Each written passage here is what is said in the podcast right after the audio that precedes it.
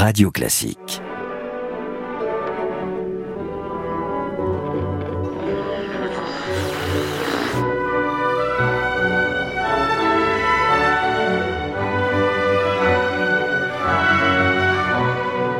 Et nous revoici dans l'histoire antique. Nous avions commencé nos échanges avec Alexandre le Grand nous remontons un tout petit peu moins loin aujourd'hui pour évoquer un personnage archi célèbre du fait des films d'Hollywood et des dessins animés et des albums d'Astérix. Est-ce que le personnage, le véritable personnage est aussi connu? Je ne sais pas. Nous allons parler de Cléopâtre. Bonjour Gérald. Bonjour Franck. Effectivement, avec Cléopâtre, on est face à une souveraine incroyable, séductrice, elle est intelligente, elle est charismatique. Elle affole le camp de ses opposants autour d'Octave, on peut le dire. Elle fascine aussi les Romains par son raffinement. Alors, elle est énigmatique, sa vie est un, roman d'une certaine façon. Elle séduit deux des plus grands généraux romains, et lesquels, hein, Jules César et Marc-Antoine, dont on essaiera d'analyser le leadership respectif. Alors, on, on verra aussi qu'elle a eu une influence considérable sur l'histoire des hommes. On disait que si le nez de Cléopâtre avait été différent, l'histoire du monde en eût été changée, la face du monde, est-ce que c'est le cas? Euh, Il me semble que oui, finalement. C'est assez paradoxal, mais oui, c'est vrai. Grand leader, les leçons de l'histoire avec Franck Ferrand et Gérald Kersanti. Avec Wooz, le logiciel leader du staffing qui fait briller vos talents. whoz.com Il y a quelques années, on a fait des découvertes archéologiques et il semblerait qu'on ait retrouvé le corps de Cléopâtre. Vous imaginez de celle qui était Cléopâtre VII de la dynastie des Lagides. Le moins qu'on puisse dire est qu'elle a été euh, un peu décevante, cette Cléopâtre archéologique, puisque elle n'était pas la figure superbe que Liz Taylor avait immortalisée à l'écran. Elle était un petit peu petite, boulotte. Il semblerait même qu'elle n'ait pas eu un aussi beau visage qu'on l'a dit. Vous me permettrez de toujours euh, émettre des doutes lorsqu'il est question de découvertes purement archéologiques. Je préfère m'en tenir au texte et, en l'occurrence, à Plutarque, qui nous dit qu'elle était au contraire très belle et très harmonieuse, et ça me plaît en tant qu'historien de me référer à un texte qui en plus va dans le bon sens. Cléopâtre. Alors, un mot peut-être de, sa vie. Hein. On évoque peut-être l'existence de cette haute figure de l'Antiquité, de la fin de l'époque et de l'histoire romaine. Cléopâtre VII, puisqu'elle était la septième du nom. D'ailleurs, sa propre mère s'appelait Cléopâtre VI, hein, était la fille de Ptolémée XII, autant dire qu'elle appartenait à cette dernière dynastie d'Égypte fondée par Alexandre le Grand, justement, la dynastie euh, des Lagides. Elle était la fille de Ptolémée XII, la sœur de Ptolémée XIII. Elle va d'ailleurs elle-même avoir euh, un fils qui sera Ptolémée XV. Cette euh, Cléopâtre monte sur le trône, accède au pouvoir en Égypte, et d'une façon assez violente il faut bien le dire, elle y accède à un moment où l'Égypte n'est plus grand-chose, où elle devient une simple province de l'Empire romain, et le rôle de Cléopâtre, ça va être d'essayer de restaurer une espèce de grandeur égyptienne. Elle voudrait, dans la lignée de son ancêtre Lagos, elle voudrait rendre à l'Égypte sa dimension, et pour cela, elle s'appuie, c'est très intéressant, elle s'appuie sur euh, la tradition, euh, non seulement euh, civilisationnelle, mais la tradition religieuse égyptienne qu'elle va essayer de restaurer. Elle s'appuie aussi, disons-le, sur les puissants de l'heure à Rome. Elle va séduire Jules César. On connaît l'histoire hein, de Cléopâtre roulée dans un tapis et qui va apparaître comme ça devant le général romain, qu'elle finira par séduire suffisamment pour qu'ils aient ensemble un enfant, Césarion. César l'emmène avec lui euh, à Rome, et puis euh, il va être assassiné à Rome en 44, évidemment les ides de mars. Et après l'assassinat de César, Cléopâtre, euh, qui va évidemment rembarquer pour son pays natal, Cléopâtre va séduire un autre homme puissant, l'un des héritiers de César, celui qui voudrait être son successeur, le grand général Marc-Antoine. Et alors là, c'est une plus grande histoire, si je puis dire. c'est une véritable histoire d'amour entre Cléopâtre et Marc-Antoine, et c'est surtout l'histoire d'intérêt bien compris si Antoine avait pu devenir l'impérator qu'il espérait être, il est probable que le sort de l'Égypte en aurait été complètement transformé. Et hélas, en 31 avant notre ère, c'est une des grandes et célèbres dates de l'histoire bien sûr, a lieu la bataille d'Axiom, bataille navale perdue par Antoine face à celui qui était l'héritier et euh, désigné de Jules César, Octave, qui un jour régnera sous le nom euh, d'Auguste. Le suicide d'Antoine va entraîner le suicide de Cléopâtre et euh, on sait que cette mort de Cléopâtre a été à l'époque romantique notamment euh, un des thèmes favoris des artistes, des poètes. C'est Plutarque qui nous dit qu'elle s'était fait livrer par ces dames, elle s'était fait livrer une corbeille de figues et qu'au milieu des figues était cachée la vipère qui allait la délivrer de toutes les misères humaines. Euh, c'est un résumé un peu rapide pour une vie qui a été l'une des plus romanesques de cette période romaine, on peut le dire. C'est une reine d'Égypte, mais euh, dans un contexte romain, Cléopâtre. Effectivement, Franck, je cite la souveraine, euh, cette citation est intéressante, où on tue, où on se fait tuer. C'est ce qu'elle dira. Et on se rend compte une fois de plus que euh, notre jeunesse, euh, finalement, marque notre destin et de ce que nous vivons. Euh, et elle, elle est marquée, jeune, par un événement traumatique. Et on sait que ben, ce qu'on vit dans le passé influence. Oui, ça a des effets, bien sûr. Ça a des effets pour la suite. Et pour elle, cet événement traumatique, c'est le soulèvement du peuple égyptien suite à l'annexion de Chypre par les Romains. Ça va entraîner l'exil euh, de son père, Pharaon. C'est un coup d'État de sa demi-sœur. Hein. Finalement, ça nous rappelle euh, la fronde euh, qu'a vécu Louis XIV, mhm, quelque mhm, part, plus mhm. tard. Il vivra ça plus tard. Et l'épopée de cette pharaon en devenir ne fait que commencer. Elle va bousculer l'Orient, c'est indiscutable, mais elle va surtout bousculer Rome. Et ça, ça va être un changement extrêmement important. On l'a décrit effectivement comme une séductrice invétérée, mais c'est surtout important de dire qu'elle était extrêmement intelligente. C'est une surdouée en quelque sorte, elle parle six langues. C'est probablement la première femme politique que l'on peut qualifier ainsi, qui ne veut qu'une chose, c'est protéger l'indépendance de l'Égypte et sa force et sa puissance. Elle a des atouts physiques indiscutable, même s'il est vrai qu'elle était probablement pas aussi belle qu'on le dit euh, parfois, mais euh, ce qui est beaucoup plus important pour moi, pour la comprendre, c'est qu'elle était très charismatique. Alors sans jeu de mots, je dirais qu'elle est née N et eux, euh, chef. Elle a une ambition démesurée. Pour elle, le savoir, c'est le pouvoir. Elle a un côté, quand il s'agit de défendre l'Égypte, euh, calculatrice, manipulatrice. Elle lit dans les autres comme si elle disposait en elle d'un scanner. Et on est très loin très très loin avec elle de l'image qu'on appelle la légende noire augustéenne, qui a été relayée par le poète Horace et, l'historien Don Cassius.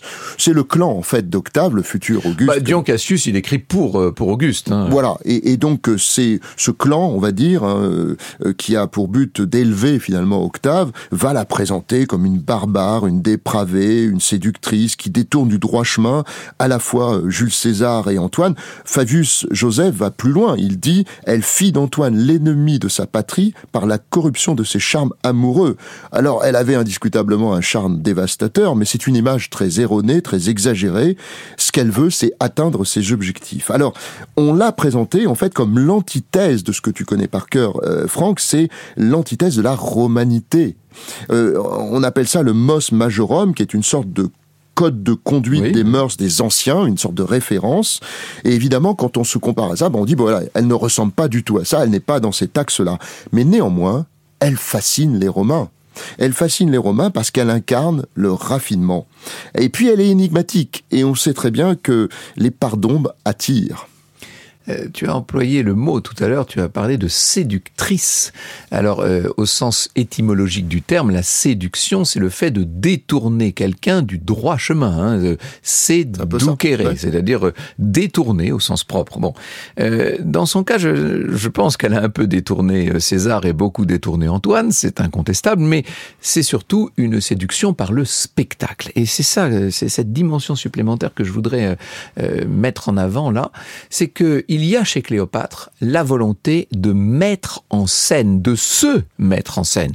Euh, D'ailleurs, évidemment, les auteurs antiques euh, en ont fait leur chou gras, parce que c'est très pratique ça quand on a un personnage comme ça qui, euh, qui crée des scènes. L'entrée de Cléopâtre dans Rome, ça a été une chose qui a marqué les mentalités romaines pour des générations. oui. Sur cette espèce de gigantesque char euh, tiré par ses esclaves avec tous ces animaux exotiques. Rome adorait l'exotisme. Rome était euh, très friand de tout ce qui pouvait y avoir d'un peu, euh, d'un peu oriental, d'un peu nouveau, d'un peu étonnant. Et alors là, le moins qu'on puisse dire est que les Romains ont été, euh, ont été Servis. servis.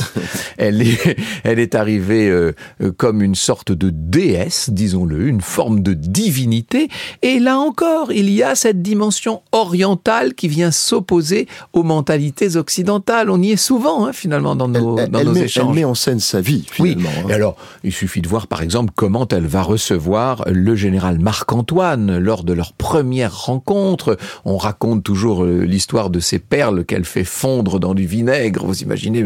Ce sont des choses qui sont destinées à marquer les esprits. Et en termes de leadership, je crois qu'on doit pouvoir dire que marquer les esprits, c'est d'une certaine manière posséder l'arme suprême, non? C'est ça ce Oui, qu'il faut faire, c'est marquer les esprits. marquer les esprits, elle a, elle a le sens du devoir et de sa destinée. Et donc, c'est toutes ces actions sont empreintes de ça. Et euh, Marc-Antoine, à l'issue de la défaite d'Axiom, lui dira une phrase qui résume un peu tout sur l'image qu'il avait de Cléopâtre. Essaie de sauver ta vie, mais ne ternis pas ta gloire. Et voilà. Il avait une admiration incroyable pour elle. On y reviendra tout à l'heure, mais elle avait elle-même une ambition euh, énorme, l'ambition de gouverner un empire, de marcher sur les traces des plus grands, et évidemment d'Alexandre le Grand lui-même. Elle est loin de l'image de la femme fatale. Elle est très brillante. Elle est préparée à exercer le pouvoir. Et finalement, la propagande dont on parlait tout à l'heure, la propagande octavienne, on va dire, hein, du clan d'Octave, va contribuer à fonder son mythe au final. hein.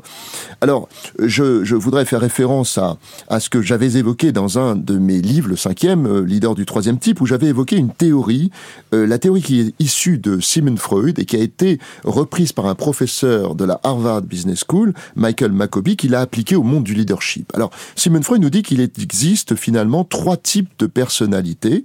Les érotiques, qui sont des personnalités qui ont besoin d'être aimées, les obsessionnels qui ont besoin d'être reconnus pour leur talent et respectés, et puis les narcissiques qui, eux, ont besoin évidemment d'être admirés.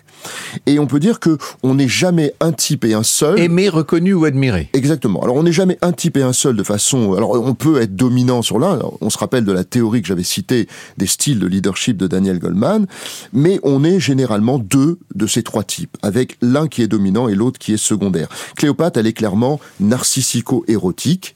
Pourquoi? Bah Parce qu'elle a besoin d'être admirée. Ça, ça va de soi quand on lit son histoire. Mais elle a besoin d'être aimée aussi aimée de son peuple en particulier, et c'est pourquoi elle s'identifie à Isis, qui est la déesse la plus populaire auprès de son peuple. Alors c'est une redoutable femme politique qui ne lésine pas sur les moyens. Je ne vais pas revenir sur le tapis euh, pour rencontrer Jules César, euh, le somptueux navire que tu as évoqué aussi qu'elle affrète pour rencontrer Marc-Antoine euh, au sud de la Turquie actuelle, ou encore la croisière incroyable qu'elle a proposée à Jules César sur le Nil pour l'éblouir, et elle va l'éblouir. Donc elle est, c'est une, c'est une femme spectacle en quelque sorte. Hein. Alors elle est euh, présentée comme une séductrice venimeuse hein, par le clan d'Octave notamment, mais au fond, les deux généraux dont on va parler, c'est-à-dire Jules César et Marc-Antoine, sont aussi des séducteurs invétérés. Et ils sont sans scrupules. Hein. Alors, c'est un peu deux poids, deux mesures. Mais en tout cas, le point important, c'est que Jules César trouve dans cette jeune femme, elle a une vingtaine d'années, hein, il trouve en elle une femme à sa hauteur. Et pour Jules César, c'était pas si fréquent.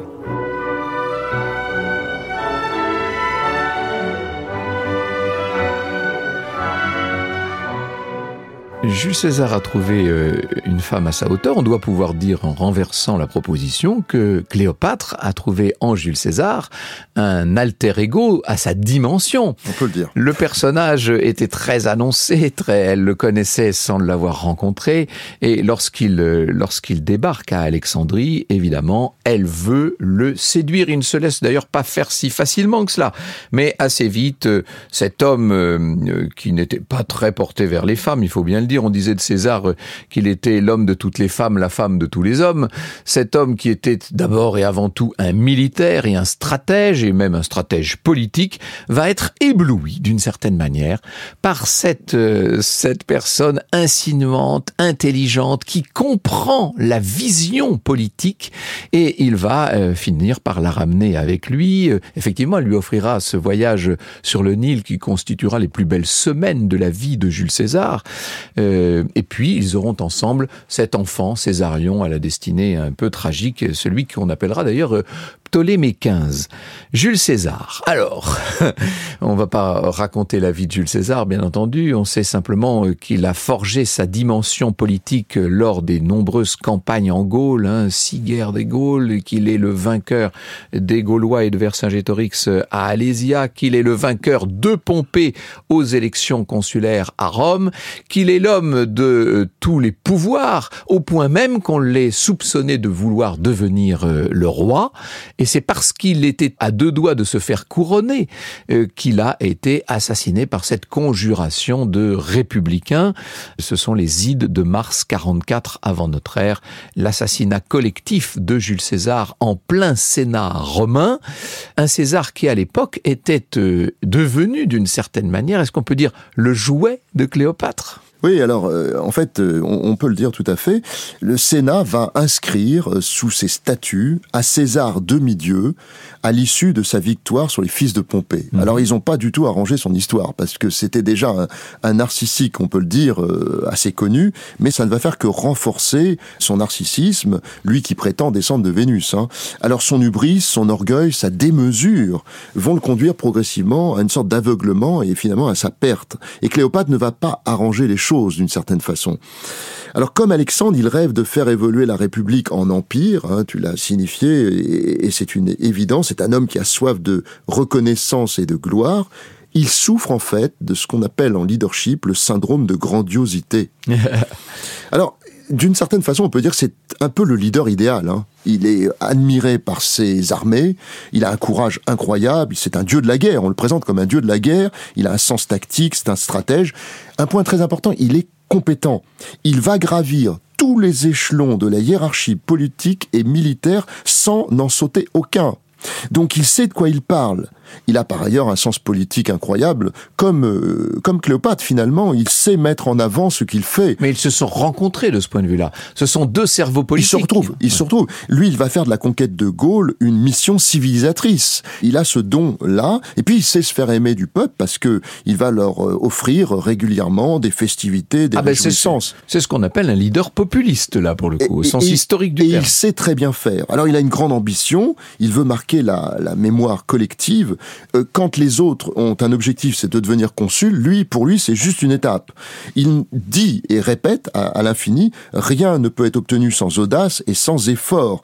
C'est un homme extrêmement intelligent, il est raffiné, il a une grande confiance en lui on peut dire un sentiment de supériorité. La modestie n'est pas vraiment ce qu'on emploierait pour le qualifier. Il laisse la sensiblerie aux autres. Il y a eu un, un, ouvrage il y a quelques années maintenant qui est paru en Italie, qui n'a pas encore été traduit, qui s'appelait Jules César, virgule, criminel de guerre, point d'interrogation, et qui parlait des extraordinaires exactions qui accompagnent l'ensemble de ces campagnes avec des violences d'une puissance inouïe. Hein. On a rarement connu ça, même s'il faut faire la part évidemment de la guerre antique qui était très très très très dure. Les guerres étaient violentes en fait en réalité. Euh, c'est un homme qui est en qui est en paradoxe hein, quelque part, mais pour lui au final seul le résultat compte. Hein. Il est prêt d'ailleurs à beaucoup de compromissions. C'est intéressant pour comprendre le leader qu'il a et sa personnalité. Il est prêt à des compromissions. Il va épouser par exemple les filles d'hommes clés euh, qui sont parfois ses ennemis, notamment Pompée. Il a beaucoup de sang-froid, de hauteur de vue. Euh, Don Cassius dira César crut bon de ne jamais entrer en lice avec personne. Il se positionne clairement au-dessus de la mêlée. Et il ne, par exemple, il ne va pas débattre avec Cicéron, alors que celui-ci essaye de le provoquer en permanence. On ne peut pas faire de politique d'histoire-fiction, mais que serait devenu Cléopâtre et que serait devenu l'Égypte si César avait continué de vivre, euh, et s'il était devenu euh, l'impérator qu'il était en passe de, de, devenir.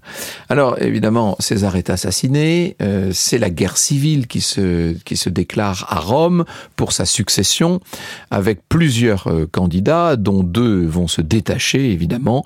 L'héritier direct, l'héritier euh, personnel de César, Octave, qui est un jeune homme un peu falot en apparence, un peu fragile, dont on n'aurait pas imaginé a priori qu'il pût s'imposer véritablement, et en face le grand guerrier qui a été le dauphin de César, qui a été son bras droit même dans les deux dernières campagnes de Gaulle, ce Marc-Antoine, euh, personnage coruscant, euh, incroyablement séduisant, lui pour le coup, et qui va euh, rencontrer Cléopâtre sur un autre plan que l'avait fait César. On peut dire que c'était les cerveaux qui s'étaient alliés entre César et Cléopâtre.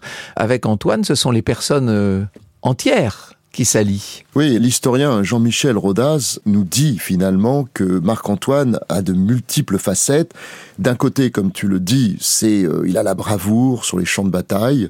Euh, c'est le meilleur officier de Jules César en réalité. Hein. il se prend lui-même un peu pour un successeur d'Alexandre le Grand, puisqu'on en parlait d'Alexandre le ah, Grand. Il a une grande ambition. Hein. Il a une grande ambition. Il est aimé donc du coup de ses hommes, mais en même temps, c'est un piètre politique. Et puis, disons-le tout court, il est débauché, c'est un coureur de jupons, un peu extravagant, couvert de dettes. Enfin, c'est ainsi que qu'il est décrit par beaucoup d'historiens. il faut faire attention parce que les historiens en question s'appuient souvent sur la chronique augustienne. Hein, et qui n'était pas, qui n'allait pas forcément en faveur de Marc-Antoine. Alors, si Jules César n'est pas modeste, on peut le dire, eh ben Marc-Antoine n'est pas toujours exemplaire.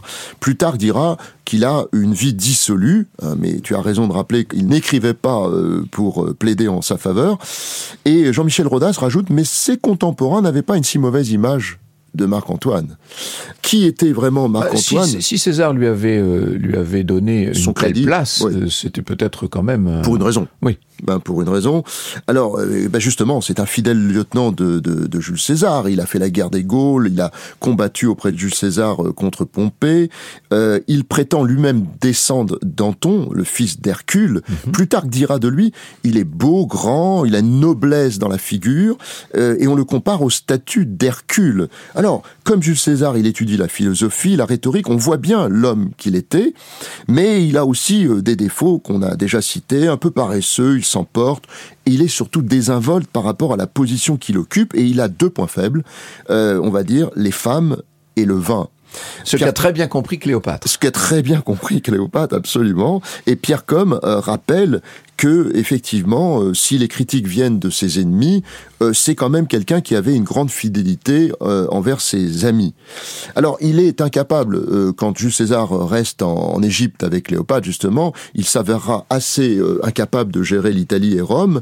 Par contre, plus tard, il va réorganiser l'Orient et même son pire ennemi, Octave, celui qui va devenir son pire ennemi, va s'inspirer de ce qu'a fait Marc-Antoine. Alors, le conflit avec Octave, qui d'ailleurs au passage était le fils adoptif de Jules César, hein, euh, eh bien, va l'amener à sa perte. Hein. Et, d'ailleurs, Octave, assez habilement, va se présenter comme le défenseur de la civilisation romaine versus la dérive orientaliste de Marc-Antoine. Mais euh, est-ce que Marc-Antoine était, était en train de se laisser entraîner par Cléopâtre ben, on, pourra en parler parce qu'on parlera peut-être de est-ce que Cléopâtre va finalement euh, entraîner les deux grands empereurs dans leur chute? Mais en tout cas, Don Cassius a une phrase que que, j'aime beaucoup parce qu'elle résume bien la, situation. Euh, il dit Dion Cassius est l'esprit le plus le plus synthétique de l'histoire romaine. Absolument, on peut le dire. Et, il dira de Cléopâtre elle domine les deux Romains les plus grands de son époque et se tue à cause du troisième. Mhm. Je pense que ça, ça résume bien les choses. Alors, Jules César est protégé par Vénus, on le sait. Marc-Antoine, lui, euh, se dit protégé par Dionysos, Bacchus pour la Rome antique. Alors ça, c'est incroyable parce que Dionysos ou Bacchus, c'est le dieu de la vigne, du vin et de ses excès, de la folie et de la démesure. Alors on y est. C'est totalement. C'est curieux tout de même que Cléopâtre, euh, dans cette affaire, ait fait preuve d'une erreur de jugement. Euh, elle a méprisé le petit Octave et elle s'est euh, jetée dans les bras du grand Marc-Antoine. elle n'avait pas compris qu'Octave était le, véritable génie de l'affaire. Avec peut-être un bémol, mais tu le sais mieux que moi, Franck, je pense qu'elle a compris aussi que Octave était moins sensible à la jante féminine et que on ne pouvait pas finalement j'emploie le mot, peut-être le manipuler mhm. quelque part. Mhm. Parce que même s'ils ont eu un grand amour, je pense que Marc-Antoine et Cléopâtre, c'était un véritable amour, mais euh, il y avait quand même un, enjeu politique et je pense qu'ils se sont un peu manipulés euh, des deux côtés, mais la personne la plus forte dans le couple, c'était quand même Cléopâtre. Hein. alors, quelle est la conclusion? On va y venir dans un instant. Juste un mot peut-être de la dérive, si je puis dire. Nous parlions de leader et de leadership. Là, en matière de leadership, Cléopâtre euh, manque à tous ses devoirs, si je puis dire. Alors, oui et non, parce qu'elle a commis indiscutablement euh, quelques erreurs. Est-ce qu'elle a causé la perte des deux Romains euh, notamment?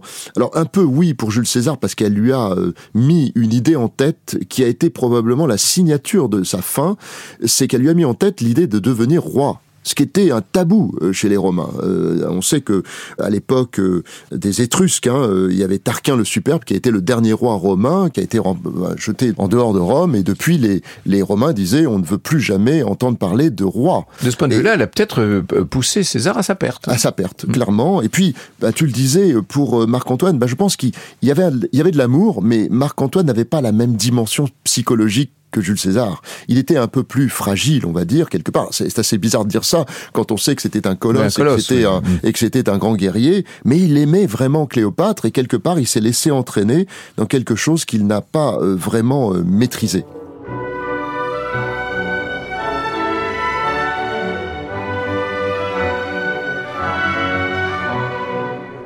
Comment conclure quand on parle d'un personnage comme Cléopâtre? Euh, J'ai l'impression que tu as ta petite idée quand même sur le sujet. J'ai ma petite idée qui peut surprendre d'ailleurs, mais je pense quelque part que Cléopâtre c'était un peu la féministe avant l'heure. Alors c'était une féministe et puis c'était évidemment un leader par excellence. Alors L'enjeu pour elle, comme tu l'as dit au début, c'était de garder la souveraineté de l'Égypte. Et, à sa naissance, il y a deux blocs qui se font face. Il y a une Rome toute puissante, et puis il y a une Égypte qui est totalement exsangue. Et elle comprend vite euh, qu'il vaut mieux jouer l'intelligence plutôt que l'affrontement. Alors, féministe, euh, pourquoi? Ben, D'abord, rappelons que la définition du féminisme, hein, c'est la doctrine qui préconise l'égalité entre l'homme et la femme et l'extension du rôle de la femme dans la société. C'est le Robert, le dictionnaire Robert. Alors, euh, quelque part, eh bien, du temps de Cléopâtre, eh ben, de son temps, les femmes en Égypte avaient le droit de choisir leur mari, de divorcer sans avoir de réelles conséquences économiques, de posséder des biens et des terres, de prêter de l'argent et même d'officier dans les temples. Alors que dans la Rome, au même moment, eh bien, on avait le droit d'abandonner son bébé fille, sauf quand il s'agissait d'un premier-né. Mais c'est quand même incroyable. Et puis en plus, les femmes gardaient le statut de mineur à vie et elles étaient placées sous l'autorité du père et du mari. Je crois me souvenir que à partir de trois enfants, leur statut euh, changeait un peu, mais ça montre la différence. Et alors, ça n'est pas que Cléopâtre, hein, c'est un peu la euh, la continuité de l'histoire euh, égyptienne, mais Cléopâtre a joué un rôle extrêmement important pour euh, établir finalement, donner une sorte d'importance à la femme. Et puis évidemment, elle est une, vraie leader, c'est une souveraine responsable, elle est préoccupée de sa destinée, mais aussi de celle de son peuple. Alors, avec les deux généraux euh, romains que nous avons cités, il y a une sorte de calcul, d'alliance politique, mais elle va atteindre ses objectifs, parce qu'avec Marc-Antoine, elle réaffirme sa mainmise sur Chypre et sur un certain nombre de territoires, et puis avec les naissances d'héritiers, elle assure la postérité, en tout cas au moment... C'est ce qu'elle pense. C'est ce qu'elle pense, exactement. Alors, preuve que sa stratégie est plutôt la bonne, elle va diriger l'Égypte pendant 22 ans, mais après son suicide, ben, l'Égypte perd son autonomie et elle ne la retrouvera euh, qu'en au début du XXe siècle, pas avant. Est-ce que l'Égypte avait perdu son autonomie avant, pendant ou après le règne de Cléopâtre? Ça, ça nous entraînerait sur un autre débat. Un autre débat. Merci beaucoup. La fois prochaine, on parlera de quelqu'un qui est un drôle de leader, un prince, Siddhartha, qui va devenir le Bouddha.